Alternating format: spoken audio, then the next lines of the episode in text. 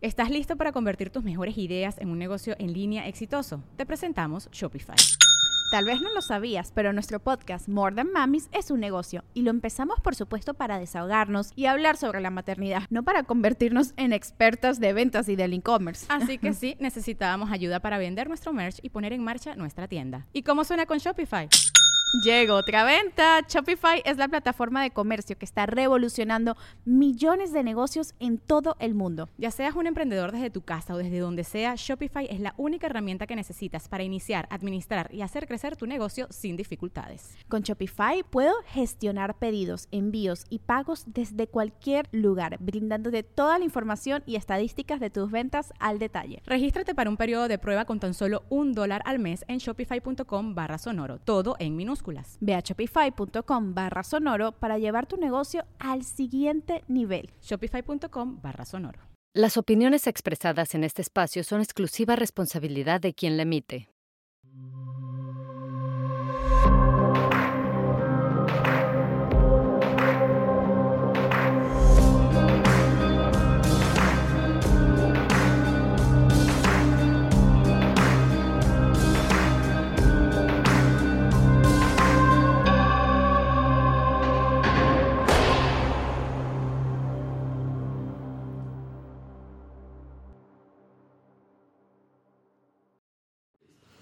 La normalización de la violencia. La hablo mucho, lo sé, ya les he de decir ya Saskia, ya cállate con ese tema.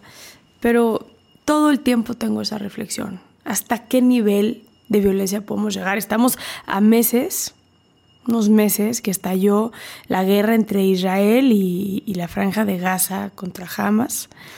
Y una de las primeras noticias, se acordarán, fue la de, de cómo decapitaron a esos bebés eh, yo pensaba, ¿hasta dónde? O sea, ¿hasta dónde podemos ejercer tanta violencia? ¿Y dónde frenamos? ¿Dónde decimos basta? ¿Dónde decimos no más? El caso de Juana es muy duro porque conforme la iba yo entrevistando, la primera vez, porque esta es la segunda vez que platico con ella, eh, la primera vez yo decía, es que con ganas de sacudirla y decirle, ¿cómo no reaccionaste? ¿Cómo no buscaste ayuda? ¿Cómo no te saliste de donde estabas? O sea, ¿por qué? Y una vez más las drogas pero una vez más también el, normalizar la violencia y el poder soportar y tolerar estar en espacios de violencia y no salir de ellos. Y creo que ese es un análisis que tenemos que hacer y tenemos que hacerlo muy puntual porque la violencia en este país escala y muchas veces quienes forman parte de esos espacios de violencia no lo viven directamente y hasta que lo ven en retrospectiva dicen, no, no, sí estuvo cabrón. Es un testimonio de una mujer que asesinó o que participó indirectamente en la muerte de otra mujer. Y también lo que creo que es bien importante de este capítulo y la razón por la cual escribo los libros que escribo y hago este espacio es hasta dónde hemos generado un espacio no seguro para mujeres en este país. Hasta dónde hemos llevado la violencia en este país. Porque si no lo entendemos, si no lo vemos, si no lo escuchamos, no vamos a hacer nada para prevenirlo. Juana, hoy, después de 30 años en prisión, reinsertada, sobria, pero hay una vida de una mujer que estaba en una situación de vulnerabilidad, por estar en una relación sumamente violenta y por tener un problema severo de adicciones. Las adicciones nos llevan a espacios muy oscuros donde perdemos el control de lo que somos, lo que hacemos y nos ponemos en situaciones que pueden llevarnos hasta la muerte. Aquí les dejo este capítulo con Juana.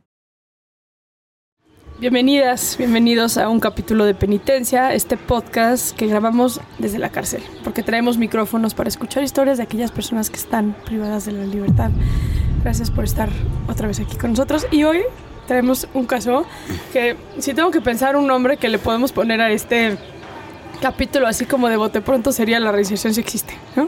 Porque Juana, tú eres un ejemplo eh, en vida que la reinserción sí existe, ¿no? Porque podemos hablar de reinserción de una persona inocente, de una persona, este, eh, quizás que no tuvo nada que ver, pero no son reinserciones reales. Reinserción es una persona que en efecto puede hablar y decir yo fui partícipe de esto y decidí cambiar mi vida. Y tú eres ese ejemplo, ¿no? Y por eso para mí era tan importante que eh, tu testimonio estuviese en esta, en esta plataforma, porque tu historia es brutal. Entonces me gustaría empezar por ahí, por tu historia. ¿Quién es eh, Juana? Buenas tardes, mi nombre es Juana. Y bueno, yo llegué aquí a la cárcel a los 30 años. Ahorita pues ya pues cumplo 50, cumplí 50 el 20 de marzo. Pero pues mi vida fue algo tan distinto, este, Yescas, que tuve unos buenos padres, tuve una buena familia hermosa. Hoy lo veo de esa manera porque he trabajado conmigo en este tiempo y me he dado cuenta de los padres tan maravillosos que Dios me mandó a este mundo, que fueron unos grandes guías, mis abuelos, porque desde la infancia vi todas esas cosas que yo no veía, que el día de hoy logro ver en la recuperación, porque entonces este yo te puedo decir que te agradezco porque soy una persona que fue parte de la vida en consumo, pero que yo tuve que consumir a la edad de 11 años este el tabaco porque pues mi padre, lógico, pues fumaba, mi abuelo fumaba, mi abuela fumaba. Y entonces mis hermanos empezaron a fumar y entonces yo empecé a andar con los amiguillos y todo y yo empecé fumando del delicado a los 11 años. Súper chiquito. Ajá, con los amigos porque empezábamos a ver y todo eso, ¿no? Pero me doy cuenta que, que cuando yo empecé a fumar a los 11 años, este, yo era por aceptación con los amigos. Y durante mi proceso de vida he visto que siempre lo que yo buscaba era que la gente me aceptara, la sociedad. Cuando realmente había que aceptarse uno mismo, ¿no? Claro, bueno, pero yo no sabía de lo que hoy sé, ¿no? O sea, yo la verdad, este, yo a este lugar vine a aprender, este, todas esas cosas que en realidad yo nunca sabía, ¿no? Lo que era.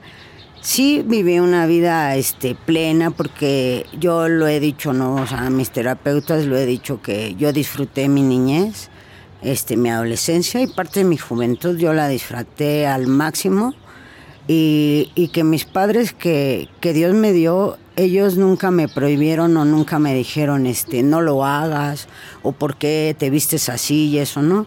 Ellos desde muy pequeña me aceptaron podemos hablar de esa parte porque me parece súper interesante eh, que estés hablando de, que tus amiguitos te aceptaran, ¿no? Y tú has pasado, tú has pasado por un proceso de aceptarte a ti misma eh, eh, que pasó en algún momento y, quienes pertenecemos a la comunidad LGBT lo entendemos, quienes no les cuesta quizá más trabajo, que tiene que ver como esta aceptación externa también y esta aceptación interna, más importante que, la, que la externa. Y yo a la comunidad trans la admiro mucho más porque creo que ustedes, a nosotros nos toca aceptarnos como mujeres lesbianas, ¿no? Las que pertenecemos a la comunidad gay o lésbica y quienes pertenecen a la comunidad trans, yo sé que hoy tú no perteneces a esa comunidad como tal, pero en algún momento eh, pasaste por esa etapa y creo que formó mucha esa parte.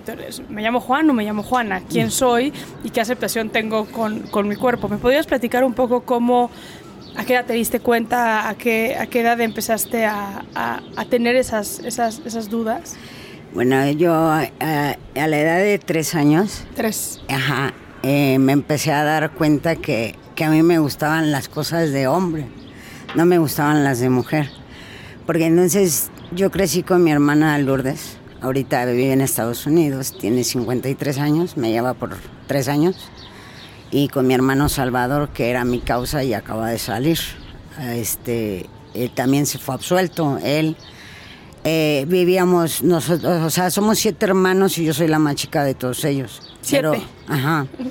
Pero mi hermano Salvador y Lourdes fuimos criados por mis abuelos, porque entonces los más grandes este, estaban a cargo de mis papás, porque pues éramos muchos y mis papás pues apenas estaban construyendo y todo eso, entonces ellos se fueron desde muy pequeños, desde los 16, 17 años, este, se metieron al ejército, a la marina, eh, a la policía, ellos.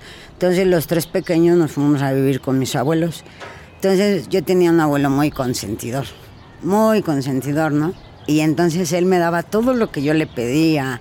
Este, eh, me iba a comprar zapatos y, y, ya ves que en ese tiempo los de goma y correa de mujer para la escuela, este, pues los... Y yo le decía a mi abuelo, no, pero yo no quiero de esos, ¿eh? yo quiero de agujeta, o sea, de hombre. Y entonces mi hermana le compraban los de correa y a mí me, a mi abuelo me compraba los de hombre y yo le decía, y enséñame a amarrar. Y entonces él me enseñaba.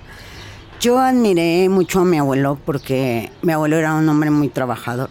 Era alcohólico, pero era un hombre muy trabajador, muy ¿En qué responsable. trabajaba? Mi abuelo trabajaba en el ISTE y aparte pues era albañil. Fuera del trabajo era albañil. Entonces él este, pues siempre traía mucho dinero y, y él siempre me compraba todo lo que yo quería, este, desde los tres años, pues los Boble Gomers en ese tiempo, ¿no? Todo eso, este, pues mi abuelo cuando nos quería comprar algo, eh, siempre a mi hermana era el rosa y yo siempre le decía, no, yo azul. O sea, siempre yo haciendo esa parte de niño, ¿no? Este, o lo quería negro o lo quería azul, pero no me gustaba ni el rojo, ni el blanco, ni el rosa, ni nada. O sea, a mí eran los colores este, oscuros que era lo que me gustaba. Entonces siempre pude distinguir esa parte. Yo recuerdo que en los Reyes cuando este nos traían los juguetes, pues a mí me traían este mi juego de telas, muñequitas y todo. Y a mi hermano siempre le traían pues el no sé, el castillo Gresco, la autopista y todo. Entonces yo terminaba dándole todos los regalos de mujer a mi hermana y yo le decía, "Ay, no tiene esto, no me gusta." Y yo me iba y me conformaba con jugar con los juguetes de mi hermano, o sea, con los carritos, con las autopistas y todo eso. Eso fue lo que este, siempre me hizo distinguirme entre mi hermana y yo. Porque entonces a mí siempre me ponían junto con mi hermana. Y, pero yo siempre este, seguía mucho a mi hermano. O sea, yo siempre quería ser como mi hermano. Y entonces, este, pero siempre estaba yo con mi hermana. O sea, tuve esa, ese cierto respeto hacia las mujeres porque sí, a lo mejor yo era así, pero esa parte de respetar a mi hermana, este, también me, me inculcó mucho respeto hacia las mujeres. Era así, pero esa vez recuerdo que a los siete años estaba yo jugando, este, así, pues capturando cucarachas, ¿no? Y todo, y recuerdo que mi abuelita dijo, esa va a ser machorra, ¿no? Yo en ese tiempo, pues, ignoraba lo que era ser una machorra. Ya de grande aprendí que machorra era que me, me iba a gustar, pues. o sea, me iba, yo me sentía niño, ¿no? O sea, siempre diferenciar esas cosas, ¿no? Yo empecé a trabajar a los cinco años de edad, con mi mamá, claro. Mi mamá tenía un puesto de periódico y yo a los cinco años pues yo ya andaba con mi mamá porque mi mamá siempre me protegía, siempre estaba yo con ella y como yo era la más pequeña pues siempre estaba pegada mucho a mi mamá. Entonces, pues yo desde los cinco años, pues ya me tenía que ir con mi mamá al periódico y entonces, pues yo a mí siempre me ha gustado ser útil, siempre me ha gustado trabajar, siempre me ha gustado hacer las cosas. Entonces, pues yo siempre estaba muy apegada a mi abuela y a mi mamá. Yo aprendí a cocinar viendo a mi abuela y viendo a mi mamá. Así es como aprendí yo a cocinar. Y entonces, este, yo siempre, eh, a mí nunca me inculcaron o nunca me ordenaron, este, y lava los trastes y ya sé esto y eso. No, a mí me lo enseñaron todo, todo lo que hoy yo sé y lo que hoy este, hago es por el ejemplo. Porque entonces tuve unos buenos padres que nunca me inculcaron a hacer las cosas a fuerzas, como he escuchado a otras personas, no. Porque entonces yo siempre estaba viendo y siempre quería ayudarle a la gente, ¿no? Y entonces yo le decía a mi abuelita, a ver, yo te lavo los trastes desde los siete años. Y me decía, no, que no alcanzas el lado. Sí, mira, me subo una silla y empezaba yo a lavar los trastes, ¿no? O sea, a mí me gustan todos los aseos de la casa porque entonces siempre estaba yo ayudándole a mi mamá. Entonces ya cuando a los 11 años, que fue lo del temblor del 85, pues yo ya me iba sola desde tu pobre casa que estaba ahí en Minas de Cristo. y me iba hasta el Palacio Chino sola porque entonces mi mamá se quedaba a hacer la comida, el aseo y todo pues para irse a trabajar al periódico. Mi papá pues era ruletero y él desde muy temprano estaba trabajando también. Y entonces eso fue lo que pasó eh, en mi vida durante mi, mi adolescencia, ¿no? Ya después de los 11 años que fue el temblor del 85, este, pues salimos adelante. Este, no pasó nada, no hubo ninguna pérdida de mi familia, gracias a Dios, en el 85, pero sí fue algo que, que fue impactante, porque entonces en el Palacio Chino pues se cayeron muchos edificios, se, se, cayó el siglo XXI, se cayó el Excelsior, o sea, todas esas partes, pues sí yo las llegué a ver, a lo mejor no en ese momento porque no pude este, abordar el, el metro el ese día, claro. el transporte, y entonces yo a mi corta edad pues solamente conocía dos rutas para llegar ahí, que era la de División del Norte y por observatorio. Pero entonces como estaba cerrado el metro, me fui al otro metro, pero era lo mismo, estaba cerrado. Entonces como ya no pude este, ir para otro lugar a esa edad, pues porque era el único camino que yo conocía. Entonces como yo me había ido temprano, mi mamá fue en busca mía y mi mamá pues sí llegó toda este, llena de, de polvo, polvo y todo, porque ella me fue a buscar porque yo me iba temprano. Entonces mi mamá se fue ese día y entonces pues yo pues ya tuve que regresar a la casa y ahí la estuve esperando y todo y mamá llegó como a las 2 de la tarde toda empolvada y todo. Angustiadísima. Y en, angustiada, ajá, ella angustiada por mí y yo por ella porque te digo que siempre fuimos muy unidas, ¿no? De hecho, este, yo siempre lo he dicho, mi madre y yo éramos uña y mugre, ¿no? Yo con mi mamá soy igual. Sí, porque entonces, este, eh, yo con mi mamá, mientras yo le hacía su aseo a mi mamá, mi mamá se dedicaba a lavar la ropa de mis sobrinos, de mi papá y la mía, y yo me dedicaba a hacer todo su, su casa, lavaba los trastes, le trapeaba y todo eso, y ya después en la tarde, pues nos íbamos al mercado, la acompañaba al mercado, veníamos, este, le ayudaba yo a hacer el agua en lo que ella hacía la comida ya compartíamos, o sea, siempre fui hija de familia, porque entonces mis padres siempre fueron unos hombres muy proveedores, ¿no? Después mi papá se volvió este eh, maestro de carnes frías, este, trabajaba en la Bush.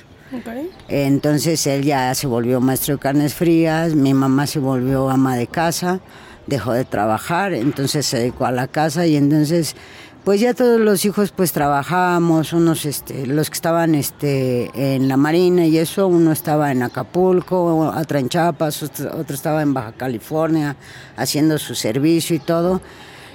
Y pues mi hermana estaba en un internado, pues yo estaba este, trabajando y en la escuela y todo eso. Y entonces desde muy pequeñas este, hemos sido este, trabajadores porque eso nos inculcaron nuestros padres y nuestros abuelos, siempre a trabajar y hacer, ¿no? Yo recuerdo que en mi, en mi juventud mi primer trabajo este, fue en una cafetería que está ahí por el hipódromo para adentro. ¿Qué edad tenías?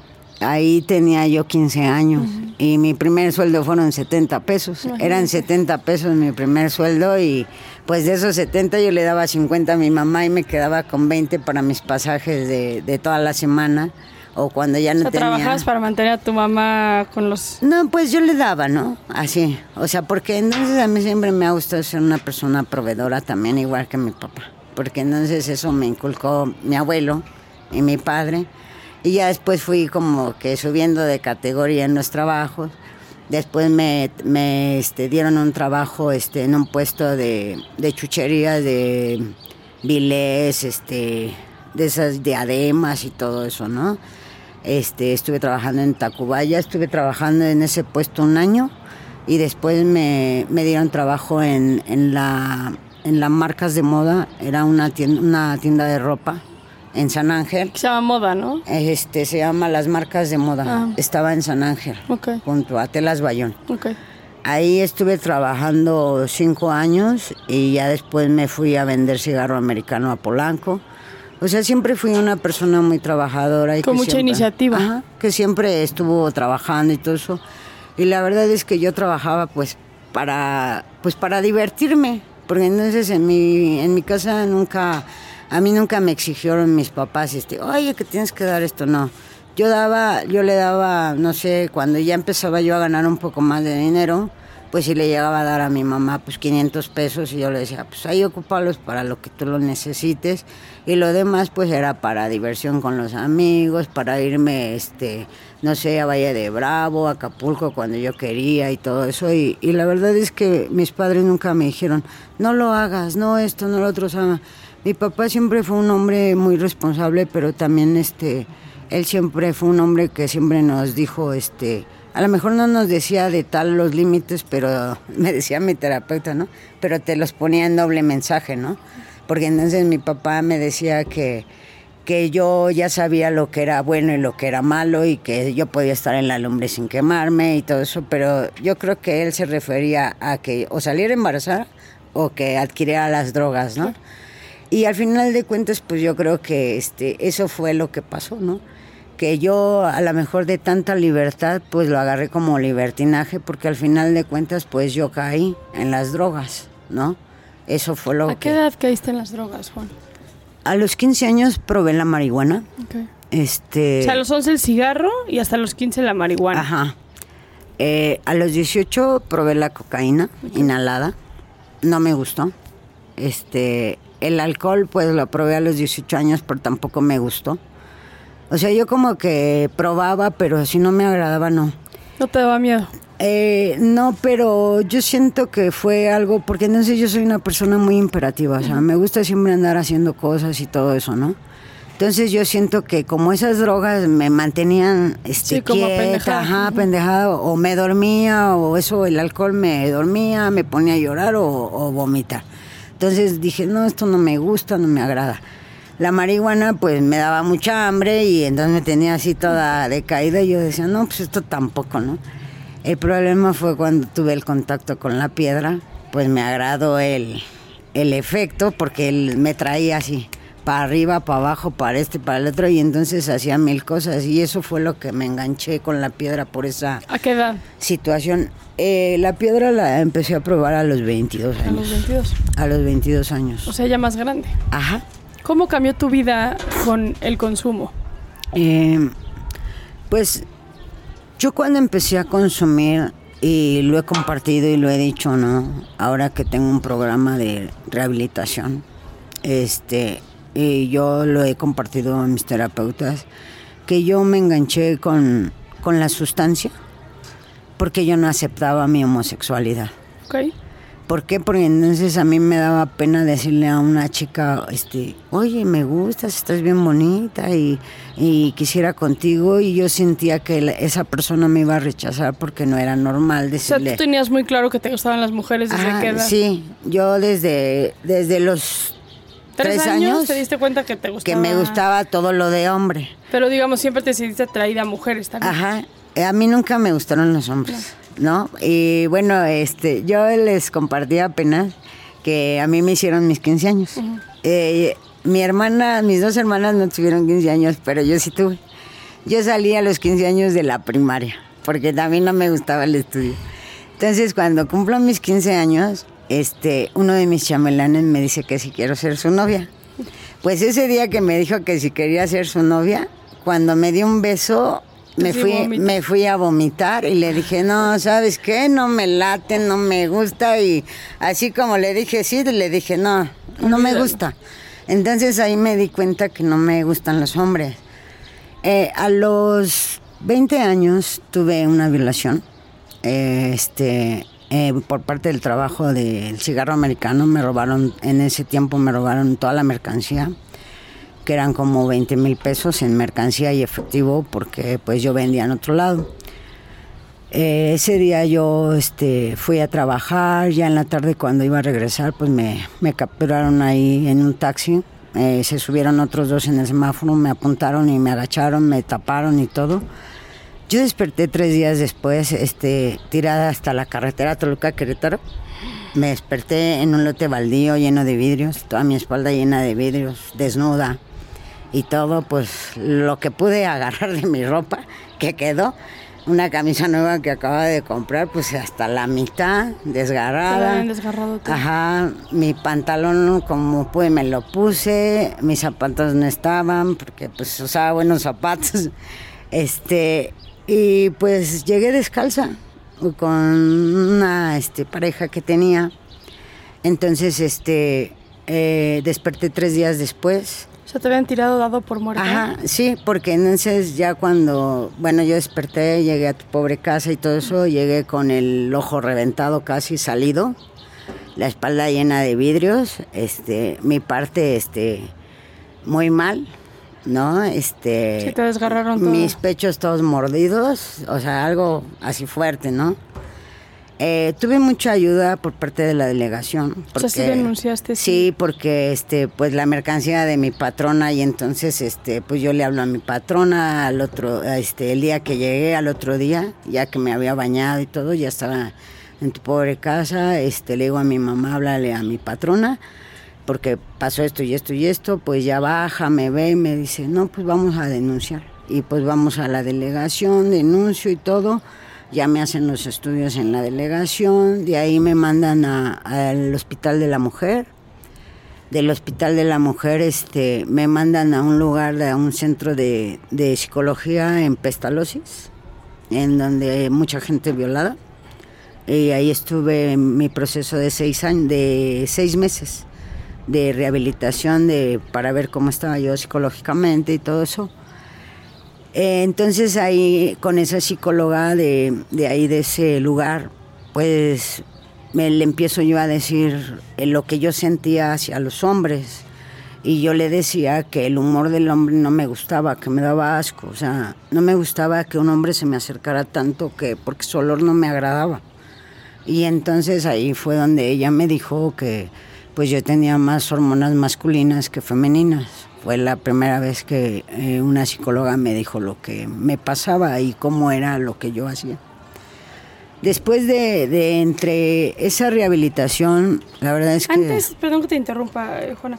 Antes no le habías dado una definición. O sea, el concepto hace 50 años, 40 años de lesbiana o de eh, trans, o, o- ¿no los conocías? No, yo no conocía todo lo que hoy sé. Se conocen. lo que hoy se conoce. La verdad es que yo no aceptaba mi homosexualidad porque yo me sentía una contra el mundo. ¿Por qué? Porque entonces yo no podía expresarle esto a mi mamá o a mi papá o a mis hermanos. Eh, la situación es que mi familia me quería como yo era. O sea, ellos nunca me decían, ¿por qué te vistes así? O sea, mis hermanos nunca me agredían en esa parte de ¿por qué te vistes así? O mi mamá, este, no, no te voy a comprar eso. Entonces, muchas cosas, mi, mi familia me aceptaba tal cual yo era. La que no se aceptaba era yo. Ese era el problema. Entonces, por eso, este, cuando pasó esto, cuando pasó esto de la violación, eh, tuve mucha protección por parte de mi familia, mucho apoyo eh, entre mis hermanos, mis papás, mi mamá, todo el mundo me, me acogió, me protegió. Todos los días me decían, ¿cómo estás? ¿Cómo sigues? Entonces, de, de repente, pues yo me paro y este, voy a mi, a mi terapia con la psicóloga, regreso y le digo a mi papá, papá, quiero estudiar lucha libre. Y pues mi papá y mi abuelo eran fanáticos de la lucha libre, ¿no? Y hasta cuando yo le dije eso a mi papá, me dijo, ¿quieres est- estudiar lucha libre? Le dije, sí. Y dice, bueno, yo te pago el gimnasio. O sea, él muy así. Le dije, bueno, voy a ir a ver. Fui a la pista de evolución. Ahí estaba, este, en ese tiempo estaba Rigo Mendoza, este, dando, este, lucha libre. bueno, ajá. Entonces ahí me fui, estuve en- ahí cuatro años en la lucha libre, este, entrenando y todos los días entrenando. Fue algo que me levantó mucho como que el ánimo de salir de lo que me había pasado. Eh, empecé a entrenar lucha libre, eh, pero se cae la pista Revolución.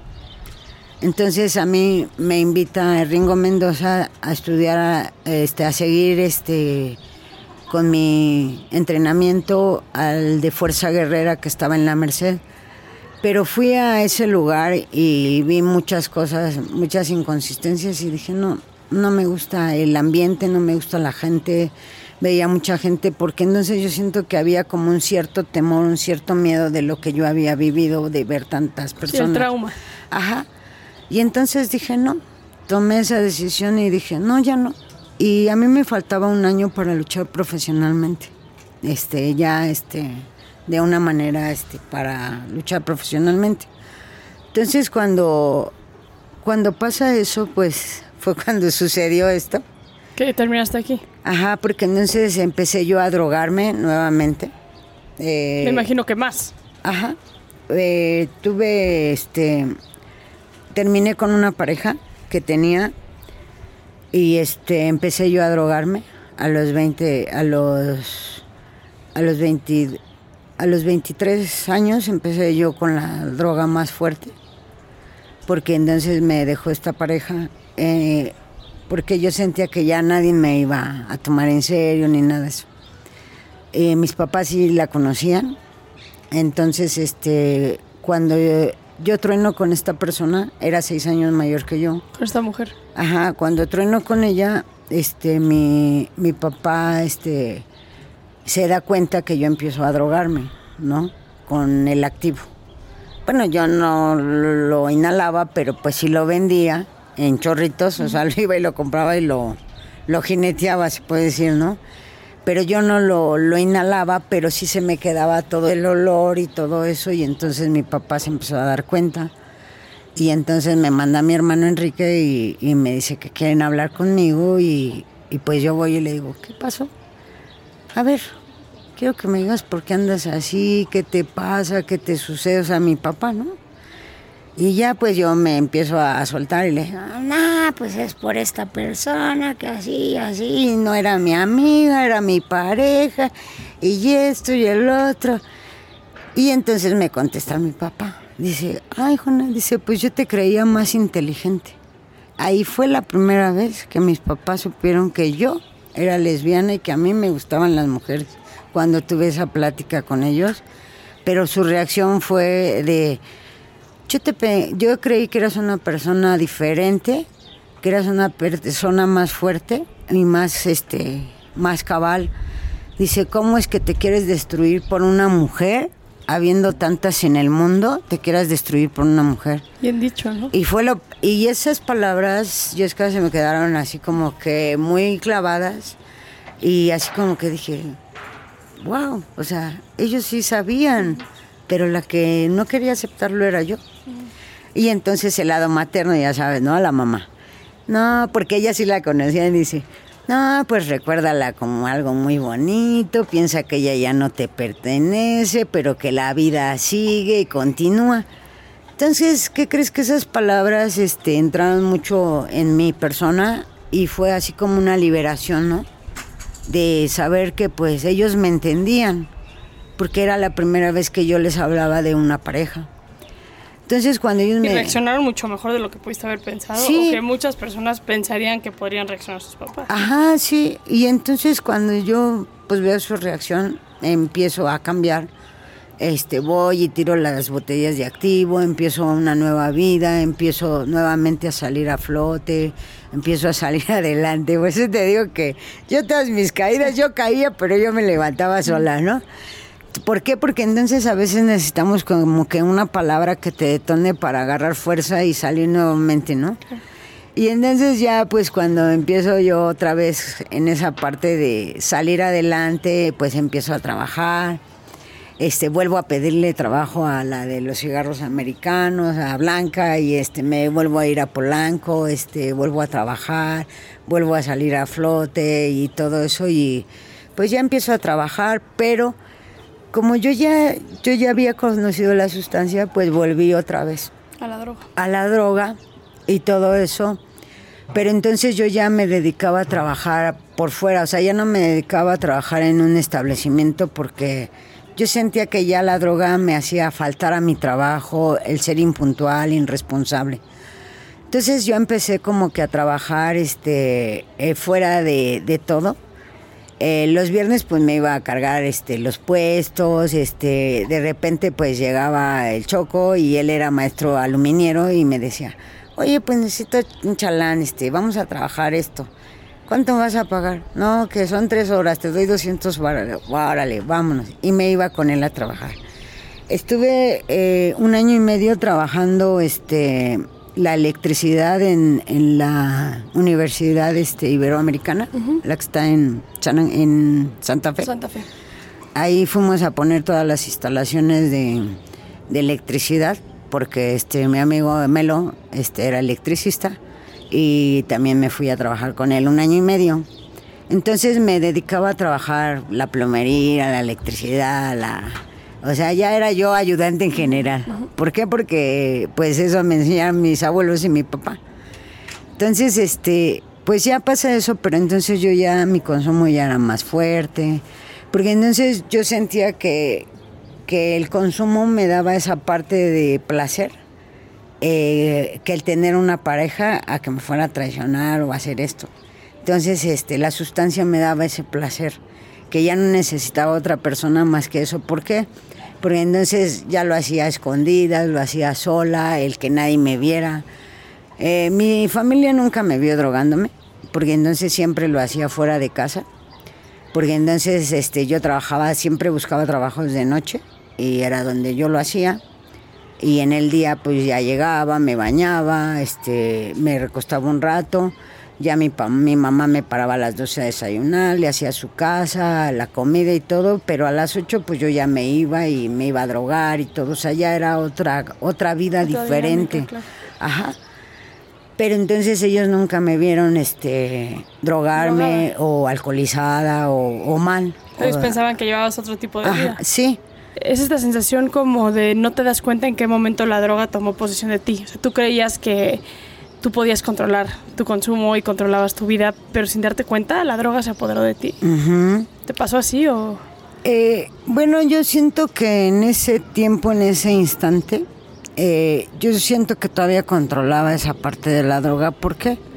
Porque pues me gustaba trabajar, me gustaba pues consumir hasta donde yo tenía, o sea, con mi trabajo, con lo que yo tenía que nunca tuve la necesidad de irme con otros hombres o prostituirme, como muchas mujeres lo han hecho, hasta lesbianas que, están en la calle en la adicción, pues se han ido con hombres por, por consumir. La verdad es que nunca, yo nunca tuve esa, esas cosas de hacerlo por una sustancia. Yo siempre trabajaba eh, para mi sustancia o lo que tenía me lo fumaba eh, era lo que yo hacía. Eh, yo le chingaba para mi sustancia, pero también tenía límites, porque entonces sí llegaba yo este, días consumiendo, pero sí también me agarraba dos o tres días de descanso y decir ya no puedo, y le paraba.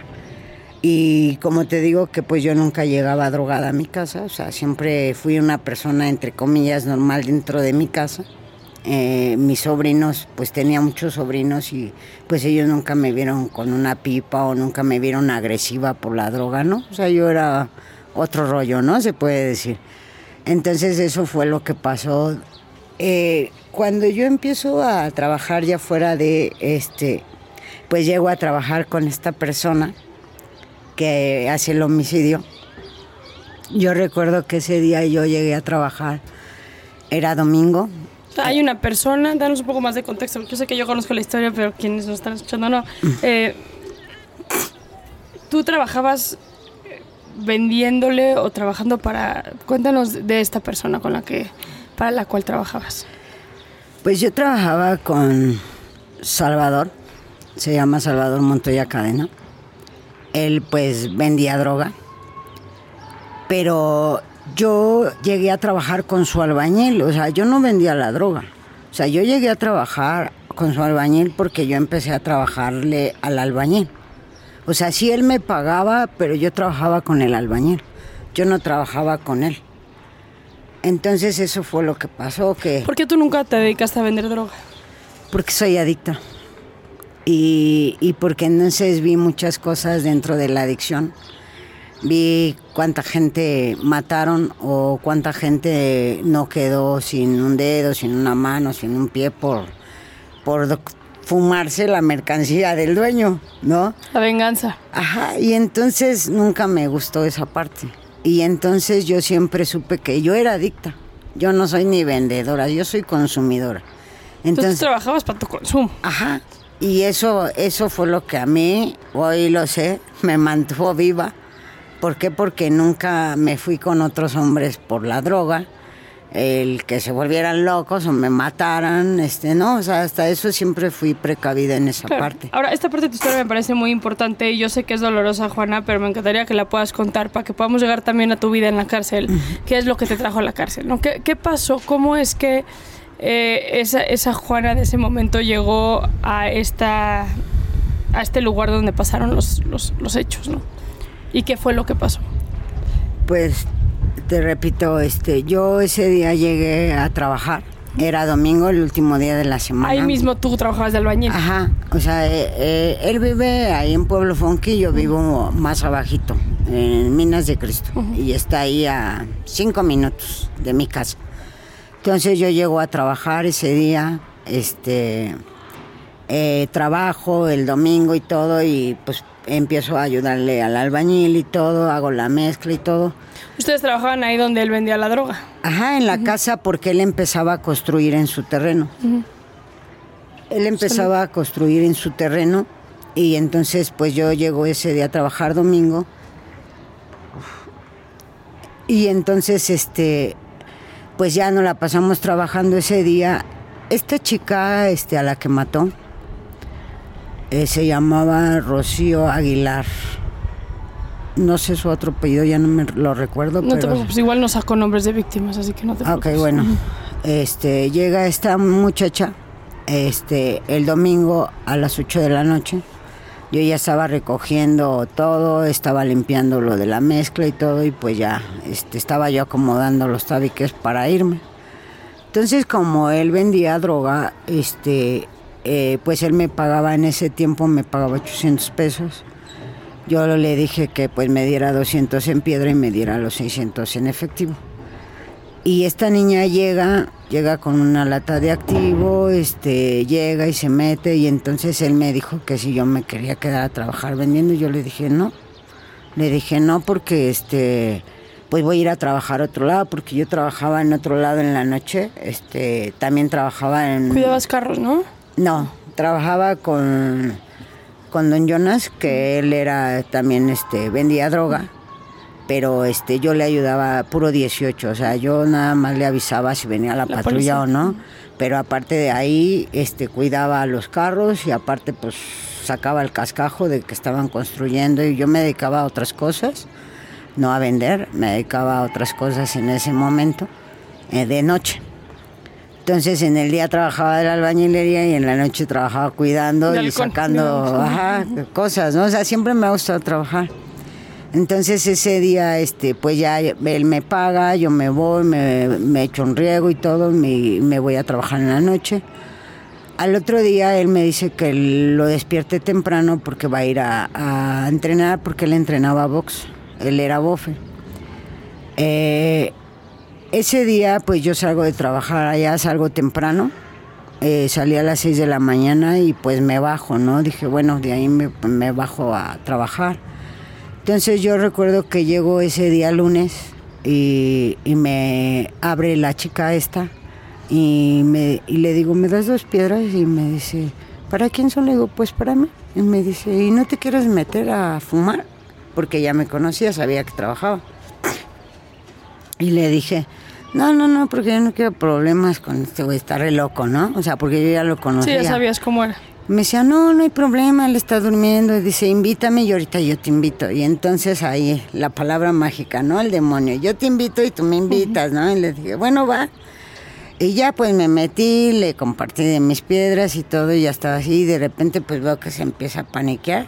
Ella. Y- ajá, y, empiezo, y ella empieza a buscarle en sus pantalones de él los chochos, este, empieza pues a buscar y todo, y entonces pues yo me empiezo a sacar de onda porque yo ya lo conocía como él era. Y le dije, no, ¿sabes qué? Le dije, yo ya me voy a salir, le dije, ábreme. Sí, yo no quiero pedos. Le dije, pero yo no quiero pedos con este güey porque yo ya lo conocía como estaba de loquito. Y me dijo, ya bueno, ya bien paniqueado y todo, pues me abre y me voy al patio. y- Paniqueas cuando la droga te cae medio mal, ¿no? Cuando te da ahí la... Ajá, la paniques. La paniques. La del pollo, dice, Sí, ¿no? sí, sí. Y entonces yo empiezo a ver cómo reacciona ella y ya pues me salgo, ¿no? Y entonces ya me salgo y estoy pues este fumando la piedra y todo y pues me encuentro una bachota de, mari- de marihuana porque él fumaba marihuana y la dejaba yo creo en los tabiques Pues me la encuentro y pues que me la empiezo a fumar para bajarme, para empezar a trabajar y todo. Entonces ya dan las 8 de la mañana y este güey despierta bien acelerado. Y, eh, y le empieza a decir, ¿quién está ahí? Y abre la cortina y todo. Y le digo, soy yo. Le digo, este, ya vine y me dice, ¿quién te abrió? Le dije, pues Rocío. ¿Y qué es ahí? Que abre y que me mete. Y métete. Y ya veo que le empieza a pegar y le... A ella. Ajá, porque tenía el, el bote lleno de herramientas, tenía machetes, tenía barretas y todo eso, ¿no? Y entonces este agarra un machete y se lo deja ir a la chava y la chava le mete la mano y empieza a sangrar toda la mano, ¿no? O sea, Y la le- golpeó y la macheteó. Ajá, y le digo, oye, espérate, güey, le digo, mira, ya... La cortaste. Ya la cortaste, nada, que me va a ahogar, y empezó de loco y todo eso, ¿no? Y le digo, no, pues a ver, déjame ir por agua para limpiarle y todo, o sea, todavía no la agredía ahí tan gachamente, ¿no? Pero este, ya este, veo que le empieza a pegar, y no, y que quién sabe qué, que ahorita te Pero voy ¿cuál a era su matar". encabronamiento? No, pues es que yo ni sabía, o sea, yo cuando empecé a ver ya le- les empezó a dar en la madre él solo, le empezó a dar unos piquetes y O luego... sea, la golpeó y la picó. Ajá, le empezó a dar unos madrazos y yo le dije, a ver, güey, güey, espérate. Le dije, a ver, no, pues, ¿por qué? ¿Qué- ¿Por qué estás así, güey? ¿Por qué le estás pegando? Acá, o sea, yo le empecé a decir, no, que tú no te metas y y que me un machetazo de costado en el brazo y le digo, espérate, güey, o sea, no aguanta. Le dije, no, no, este, mira, no vayas a hacer una pendejada, ¿no? Yo todavía le dije, le dije, y me dice, bueno, ¿qué? ¿Tú le vas a tirar un paro? Al fin tengo terreno para enterrarlas a las dos. Le dije, no, no, no, espérate, güey. O sea, yo nomás te estoy diciendo que, que me digas el motivo por qué le estás...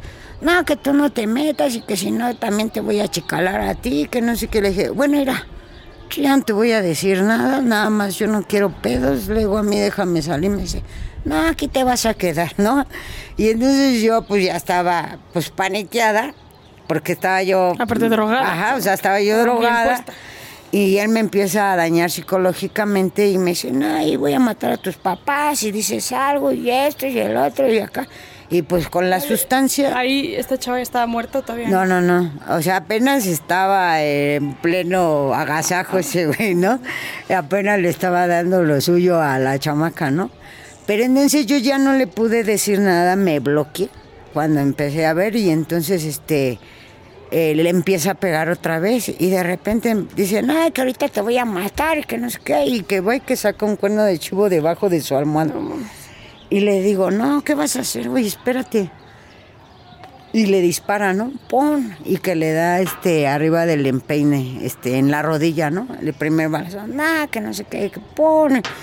Y que no, y entonces la otra, como estaba bien drogada, pues unas piedras, los chochos y luego el activo, pues yo creo que no sentía nada la chamaca porque no dijo nada en el primer balazo.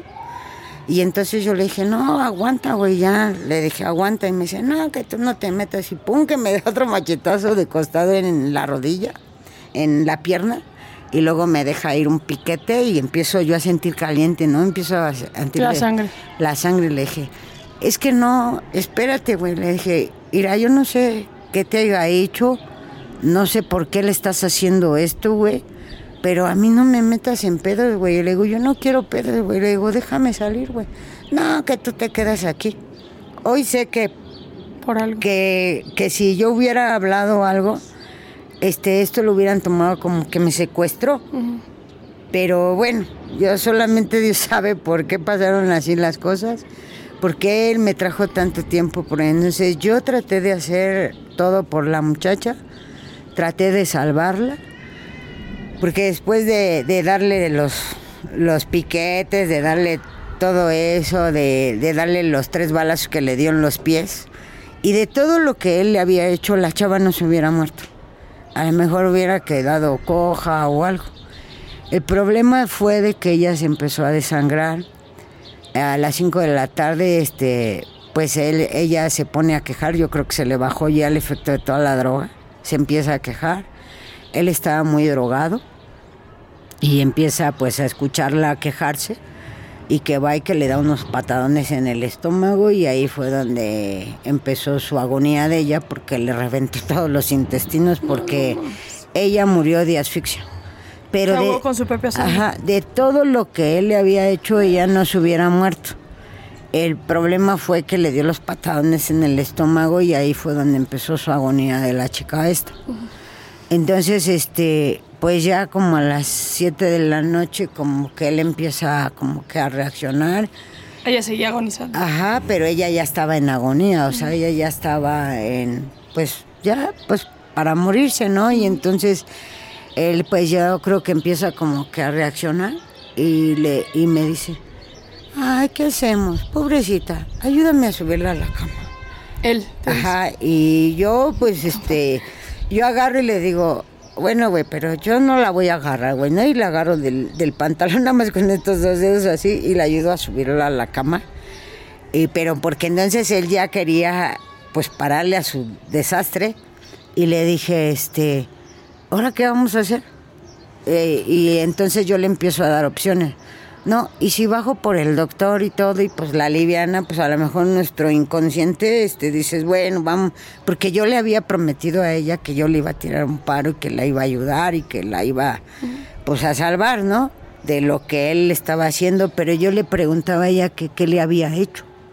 Y pues ella no me sabía contestar, no hablaba ni nada.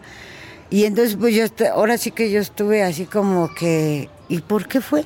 Y al final de cuentas, este, esta niña empezó la agonía.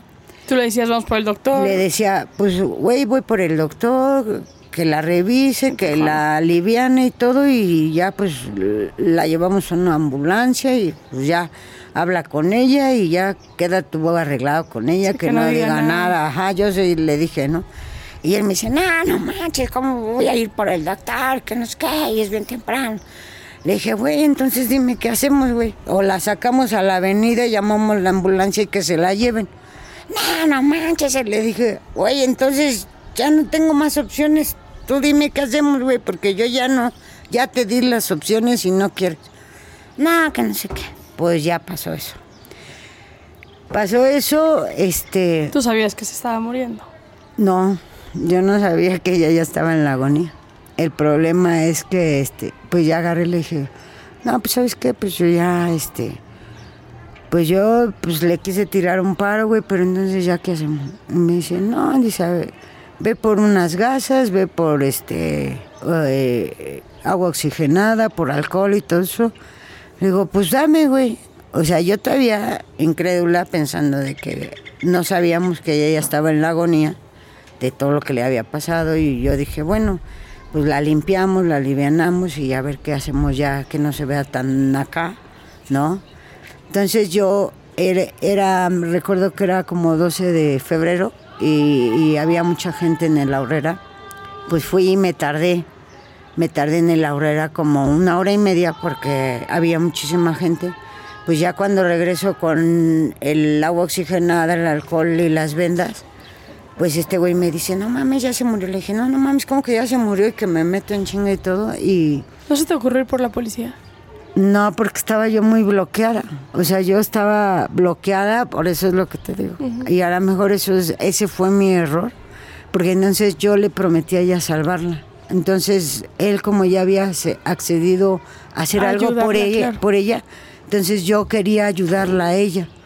Entonces voy, regreso y entonces, no me vas a creer, cuando yo regreso y, y la veo, pues la chava ya nada más me estaba esperando para morirse. Porque entonces cuando entré y le dije, Rocío, ¿qué te pasa? Y en eso me, me ve y me abre los ojos y, y le hace. Y se y se muere, pero yo veo cómo sale su alma. Veo algo blanco, cómo desciende y todo eso. Entonces en ese momento yo me bloqueo y le empiezo a decir, ya eh, me empiezo a, como una cunita y le digo, ya se murió, ¿qué vamos a hacer? Y empiezo como que a bloquearme y a decir, le digo, ¿qué va a pasar? ¿Qué hacemos? ¿Qué? Ahora sí. Y yo me quedé así todo eso. Entonces él me da mucha droga, me da muchos papeles de, de droga y me dice, toma, bájate allá abajo. Cualquier cosa, dice que nadie venga para acá y pues yo me fui, A vender la droga. Este, no a vender, pues me la dio y yo me fui muy bloqueada, empecé a fumar y me empezaron a decir, ¿traes este, piedras? Y yo, sí, y todo. Y entonces, este, como que me bloqueé y todo. El chiste es que vendí toda la droga, pero yo traía el dinero y yo dije, no, este güey me va a matar si no le llevo el dinero. Entonces, pues yo llevaba el dinero y pues voy a, a buscarlo y todo eso. Y le toco y pues no salía y todo. Y voy y me asomo por la ventanita por donde despachaba. Y que lo veo dormido abrazando a la muerta. Ay, no más. Yo que me da mucho escalofrío y, y que siento algo así bien fuerte, ¿no? Y todo. Y que agarro y que me echo a correr. Y que me voy. Me fui. Me perdí tres días. Con el dinero ya ni, ni acá. Yo regresé el miércoles a verlo porque entonces ya no tenía droga, ni dinero, ni, ni nada. Entonces él agarra y me dice bien nervioso. Dice, oye, este, ¿qué onda? Dice, consígueme unos chochos, ¿no? En ese tiempo eran los pepinos, el roche uno. Y yo le dije, este, ¿pero dónde voy? Dice, pues ve hasta allá, hasta Barrio Norte. Le dije, bueno, güey, pues dame. Le digo, pero pues yo quiero una dosis, güey, pues me siento bien mal, quiero una dosis. Me dice, ahorita que vengas yo te doy acá para que te la cures y acá. Le dije, bueno, pues voy caminando sobre la marcha y todo eso y de repente, ¡pum!, que patea una bolsa de chochos. Eran como mil chochos los que me había encontrado. Y volteo para todos lados y veo que nadie me ve digo, no. Y él me había dado 200 pesos y dije, bueno, ya llevo lo que él quiere, entonces yo voy por lo que yo necesito y ya voy con este ahí con el otro que vendía ahí en calle 4 y voy y le compro una sustancia y todo y empiezo a fumármela ya como que empiezo a reaccionar. Pero algo me decía ve hacia allá ve hacia allá y entonces pues ya me fumo la piedra vuelvo a despertar y, y me voy hacia así. Y en la en la calle de, de los tubos pues veo que empiezan los helicópteros y todo, y veo que empieza mucha gente y todo, y que ya estaban los bomberos ahí y todo. Y yo digo, ¿qué habrá pasado? Pues ya habían encontrado a la difunta. ¿Dónde estaba? Se quedó colgada en, en una caída como de, del tercero para abajo, pero para adentro.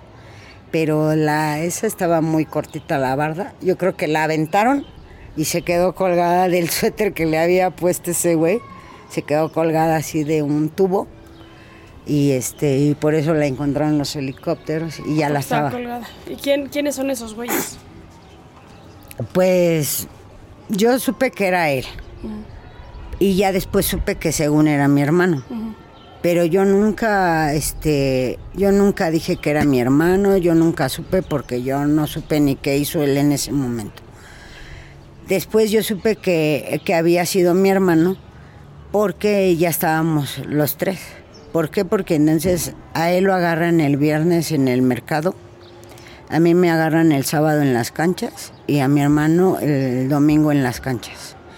Mi hermano andaba con la prima de la difunta y todavía mi hermano fue al velorio de la, de la chica esta con la prima y todo, pero a él lo capturan el domingo en las canchas. Después del velorio. Ajá, después del velorio.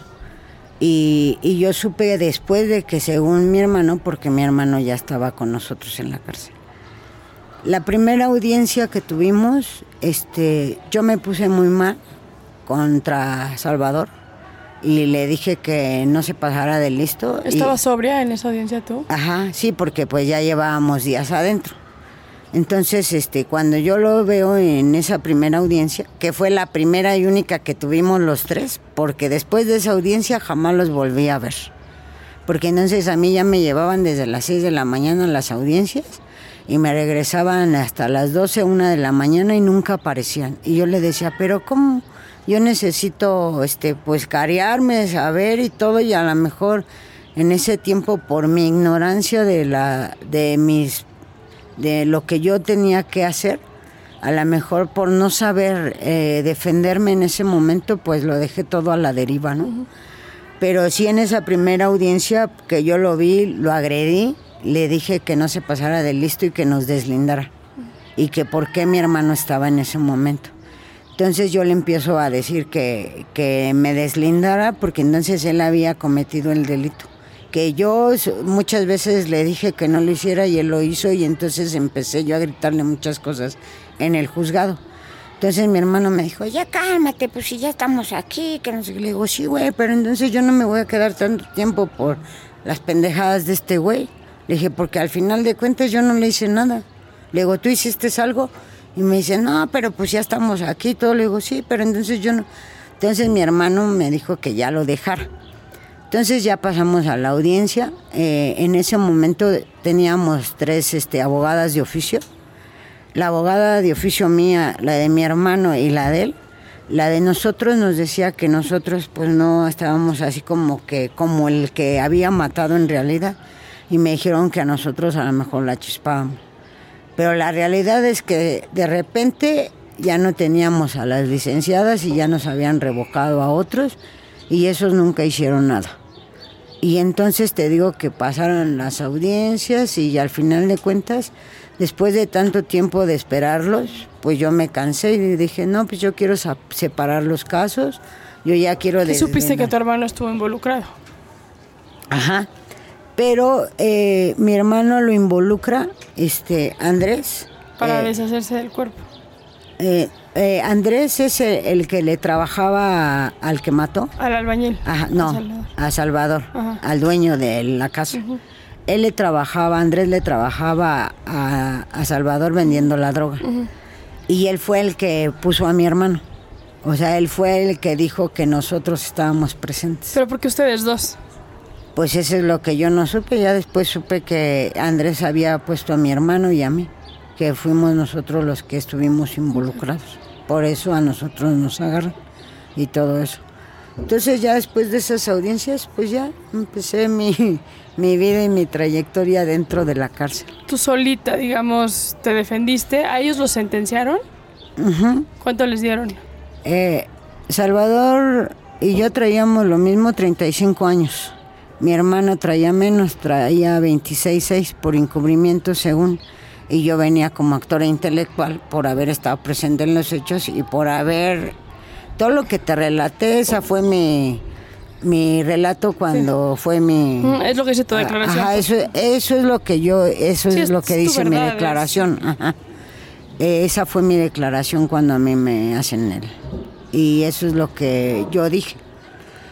Entonces eh, ya después de eso pues yo deslindo ya los casos porque fueron muchas audiencias en las que nunca asistieron.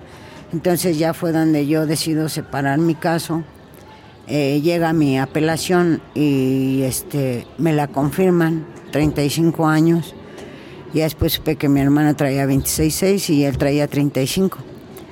Apenas en el 2015, cuando nos llegó el papel de, de que ya la multa y la reparación de daño ya había prescrito, que fue para todos, eh, me enteré que a él se la subieron a 52. A Salvador. A Salvador por el cuerno de chivo, eh, eh, por las huellas, por el cuerno de chivo que él fue. Entonces él trae ahorita 52. ¿Dónde está él? ¿En qué penal? Él está en el oriente. Okay. Él trae 52, yo traigo 35 y mi hermano ya se fue absuelto. Ah, se fue absuelto. Ajá. ¿Después de cuánto tiempo se fue absuelto? De, de 19 años, 8 meses. Ah, se aventó 19 años para que le digan usted no tuvo nada que ver. Ajá, y eso fue porque empezamos a mover papeles. Este, yo ahora que empecé el beneficio, lo empecé desde junio del año pasado, eh, me empiezan a detener a mí porque él como no había movido nada y metió en ese momento, le dijeron que tenía que meter el amparo entonces en el amparo se fue, absuelto. Qué bien, qué bien por él. Ahora, digo, tenemos unos cinco minutos, pero sí me gustaría platicar contigo de quién es Juana hoy. Después de 20 años, ¿no? Que llevas en la cárcel y que quizás estás próxima a salir también libre. Pues primeramente Dios ya, para el próximo mes este. ¿Cómo ha sido? ¿Quién es, quién es hoy Juana? Juana el día de hoy es una persona muy, muy amorosa con ella misma una persona ya te aceptas como mujer. Una persona que se reencontró consigo misma, aceptar la su sexualidad como mujer. Ha encontrado mucho amor, mucho cariño, mucho respeto hacia ella misma.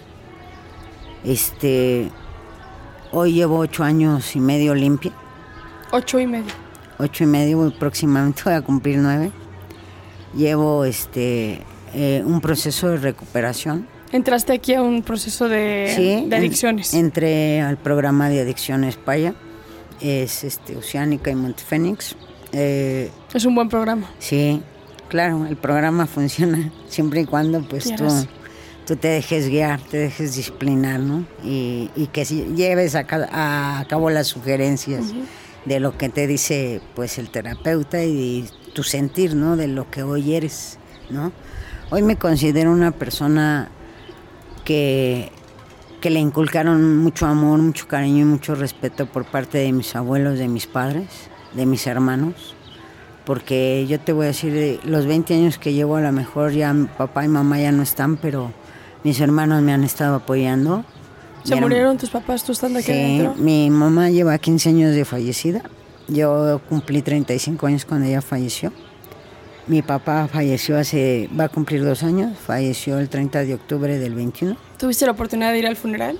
No, no, no tuve la oportunidad de estar en su lecho de muerte de ambos, pero este, la verdad es que eh, me he encontrado y hoy te puedo decir que, que ellos no están muertos, ellos siguen existiendo en mí. ¿Por qué? Porque ellos dejaron esa semillita que soy yo.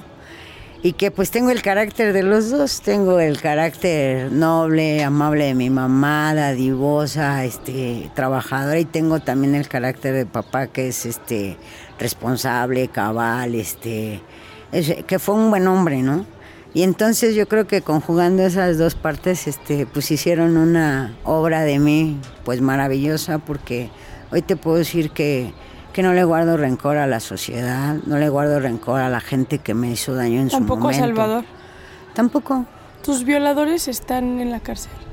no lo sé. Nunca, nunca supe quiénes fueron porque este, me taparon, nunca supe, nunca los vi. Solamente ellos saben y yo, gracias a Dios, pues, estaba inconsciente. No, nunca sentí ni supe nada. Eh, lo vivido, pues creo que fue una experiencia, este, más allá de, pero que todas esas cicatrices hoy ya cesaron, ya pasaron. Pero yo siento que fue por todo el amor de mis padres y de mis hermanos que me dieron en ese momento el apoyo que tuve de, de las autoridades.